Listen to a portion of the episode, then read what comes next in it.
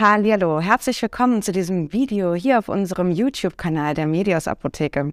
Mein Name ist Hedda Loof, ich bin Ihre Assistenz der Unternehmensleitung und bin ganz wahnsinnig glücklich, dass ich heute eine tolle Kollegin hier bei mir im Studio habe, um mit ihr über das Thema Erkältung in der Schwangerschaft zu sprechen. Und neben mir sitzt meine liebe Kollegin Andrea. Genau, ich bin Andrea Zeitler, seit mehreren Jahren Apothekerin in der Medios Apotheke Oranienburger Tor.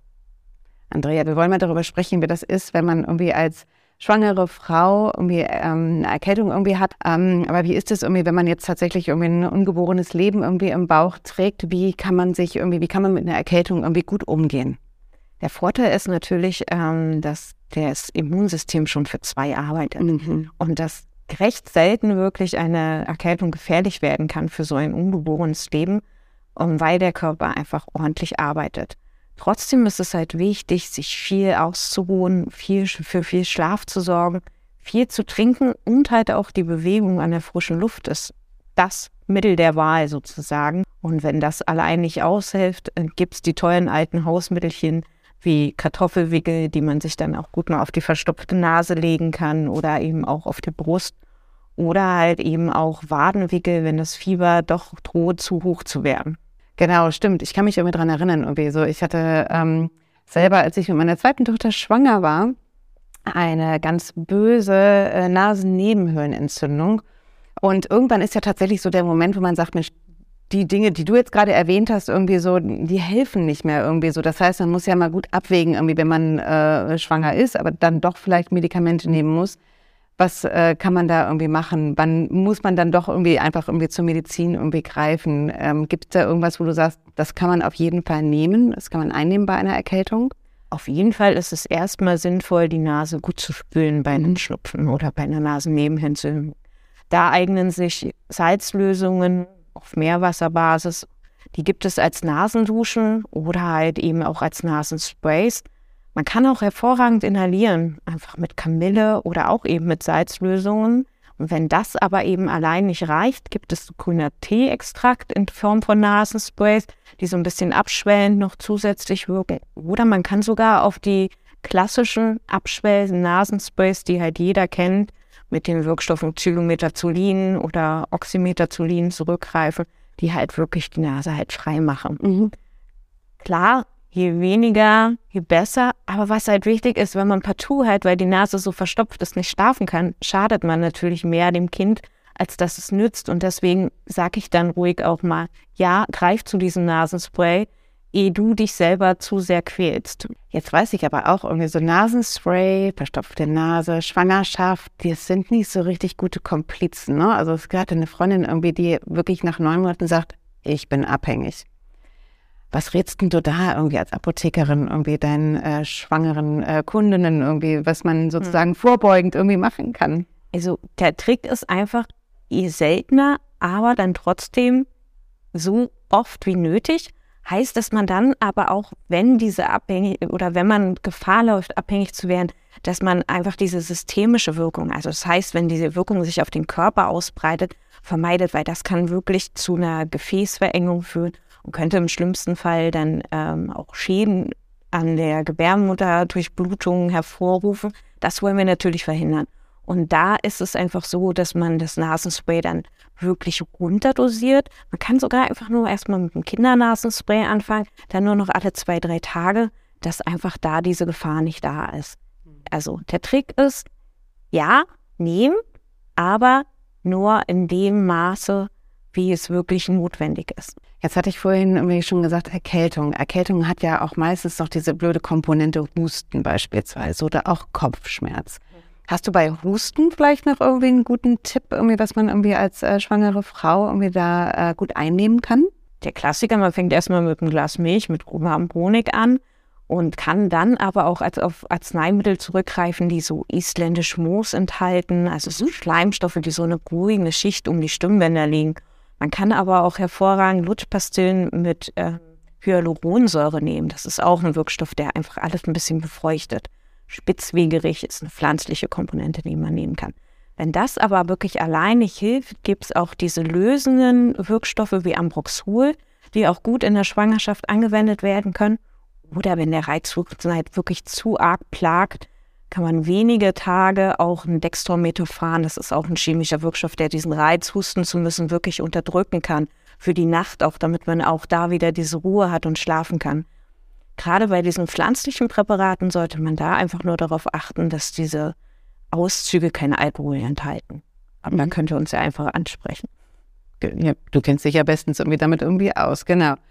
Kopfschmerzen, wie sieht's denn da aus irgendwie so? Was kann man da irgendwie gut irgendwie tun? Also du hattest ja ganz am Anfang schon mal gesagt, irgendwie ausruhen, gut schlafen, frische Luft. Aber wenn es alles nicht wirkt, was macht man dann? Gibt es immer noch die klassischen Wirkstoffe, die man auch aus dem Alltäglichen kennt? Paracetamol, Ibuprofen mhm. und Acetylsalicylsäure, dieses ASS.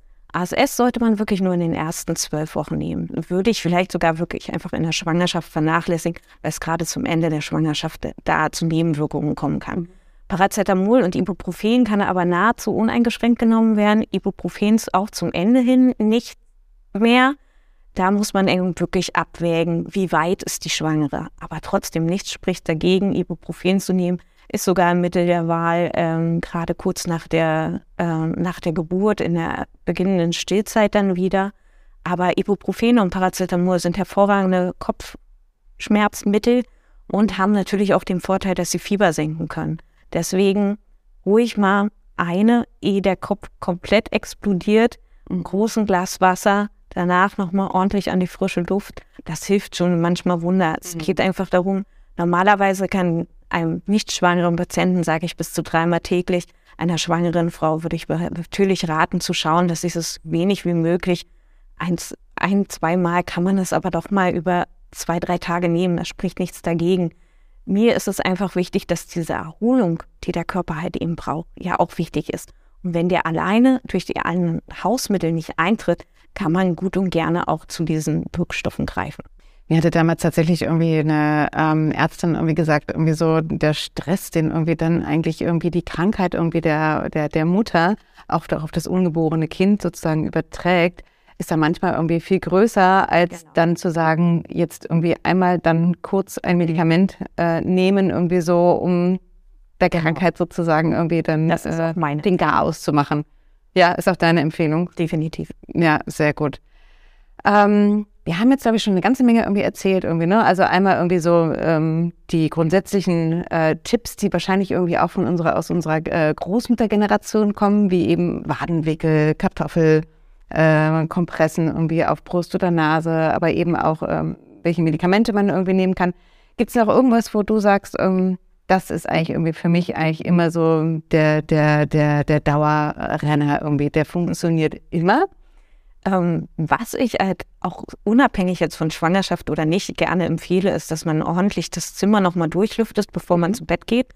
Und ähm, bei Großmutter gab es immer noch bei mir, ich bin ein bisschen älter, äh, das Kaikissen. Das Kaikissen ist einfach ein Kissen, was äh, den Kopf so ein bisschen erhöht liegen lässt. Das gerade jetzt, wenn man die Nase verstopft ist oder auch Husten mit im Spiel ist, wunderbar helfen kann, dass man einfach nicht zu flach liegt und äh, dieser Schleim sich besser halt lösen kann, gerade eben wenn man liegt.